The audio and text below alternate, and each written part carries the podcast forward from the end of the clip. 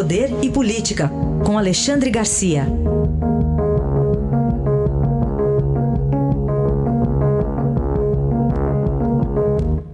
Alexandre, bom dia. Bom dia, Raíssa. Bom dia, Carolina. Bom dia. Vamos começar com o assunto volta às aulas. Pois é, ontem houve uma manifestação aí, né? Segundo a notícia, as notícias, uma carreata de 260 automóveis de professores pedindo para não voltar às aulas na escola pública, que está marcado para o dia 8 de setembro, alegando que as escolas não têm ventilação uh, adequada e que as instalações sanitárias também são deficientes, são precárias. Né? Talvez seja motivo de uh, os governadores todos, de um modo geral, e prefeitos, pensarem nas escolas públicas. Né? Porque eu sei aqui por Brasília, por exemplo, não exatamente no, no centro de Brasília, mas mas nas redondezas, tem escolas que não têm sequer água decente para os alunos tomarem. Os alunos têm que trazer água de casa. É um calor insuportável dentro das, das salas de aula, mal, mal, mal ventiladas mesmo. Né? É, talvez seja motivo a Covid seja, tenha vindo para ver se há uma correção nas, nas condições sanitárias das escolas. Afinal, Escola é, é, o templo do futuro, é o lugar onde o futuro é formado. Né? E, e, é preciso, sim. Outra coisa é pensar, depois que a gente viu aí re, renovar o Fundeb, dias depois pegar uma, uma deputada que, como secretária de saúde, desviava verbas da. Como secretária de Educação, desviava verbas da, da escola pública né, no Piauí.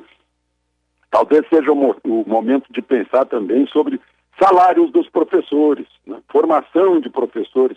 Agora mesmo, em Borda da Mata, no sul de Minas, houve uma manifestação da Câmara de Vereadores que alguém apresentou um projeto para igualar os salários dos vereadores ao salário dos professores. os vereadores não aprovaram, porque ou teriam que baixar seus salários ou teriam que arranjar verba para dar aumento para os professores. E não aprovaram. Né? é uma coisa que faz a gente pensar sobre vereador receber em município pequeno. Acho que devia ter uma, um, um, limite eh, de população para o vereador ser remunerado, porque vereador eh, pelo, em cidade pequena, eh, em município pequeno, aliás, é, uma, é, um, é um cargo honorário, é a honra de representar os seus, seus munícipes né, e receber o que recebem. E se comparar com o professor, professor é, é a maior das missões. O professor é que forma o, o presidente da República, o general, o médico, o engenheiro, o advogado, né? Acho que está na hora de pensar é, o salário e a formação também. A formação tem que ser compatível com isso. Alexandre, como é que você analisa essa manifestação do ministro Dias Toffoli sobre um prazo mínimo de oito anos de quarentena para que juízes e procuradores possam se candidatar em eleições? Pois é, estranho que ele e o, e o, e o presidente da Câmara, Rodrigo Maia, né? Parece que houve uma combinação entre os dois. Eu ainda não entendi a, a, essa razão. Se visa ao, ao ex-juiz Sérgio Moro, mas ele não é mais juiz, né? Então, como é que vai pegá-lo se ele não é mais juiz? Né? uh, vou inventar uma lei que pegue o sujeito que era ex-juiz, acho que não é por aí. E, e, eu não sei por que no juiz também. Eu acho que outros cargos públicos poderiam também ser incluídos nisso, né? Uh, mas como há reeleição, o prefeito pode ser candidato a prefeito, o governador pode ser candidato a governador. Essa, é, tá, tá, muito estranho isso. Tem, tem alguma coisa aí que envolve a candidatura de Sérgio Moro. Eu ainda não consegui entender qual a estratégia dos dois. Bom, mas ele estava bem no noticiário ontem. Ontem e hoje o ministro Dias Toffoli tem outra decisão dele envolvendo o senador Serra também, né, Alexandre?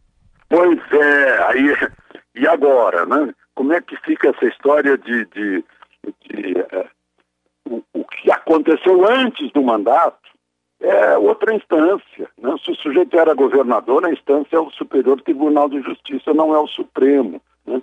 São discussões muito graves aí em que o Supremo está se metendo né? e de modo meio atabalhoado. Agora mesmo eu vejo aí o presidente Dias Toffoli dizer que o, a história da fake news é porque a, a, a liberdade de expressão tem que estar a serviço da informação, mas não é o que está escrito na Constituição. A linha 9 diz: é livre a liberdade, a expressão da atividade intelectual, artística, científica e de comunicação, independentemente de censura ou imprensa, ou seja, não estabelece condição. Aí está, Alexandre. Oi? É que deu uma picotada aqui. Pode completar, Alexandre, por favor. Ah, sim. Não, é, eu estava falando sobre a Constituição, que diz que a, a liberdade de expressão é livre né, é, na, na, atividade artística, intelectual, de comunicação, e não depende de censura de ciência, né, e não tem nenhum condicionamento. Então, Sim. que história é essa de ele dizer que está a serviço da informação? Né? Ele que está estabelecendo isso, está é, mudando a Constituição, está tá muito estranho. A única coisa aí que, que é plausível é que a, a manifestação do pensamento veda, no entanto, o anonimato. Então, quem tiver robô vai ter que se responsabilizar pelo uso do robô. O robô tem que ter nome, o nome de alguém que existe, né? Mas essa história aí de José Serra, do mandato, aí junta com, com, com a, a, decisão de Marco Aurélio, né? Marco Aurélio ontem eh, disse que sim, um juiz de primeira instância pode entrar no gabinete né, do, de deputado eh, se o crime foi cometido antes do mandato. Né? O caso de Serra é esse foi, foi em tempo de Rodoanel, né, de Odebrecht. Né, não foi agora, no mandato.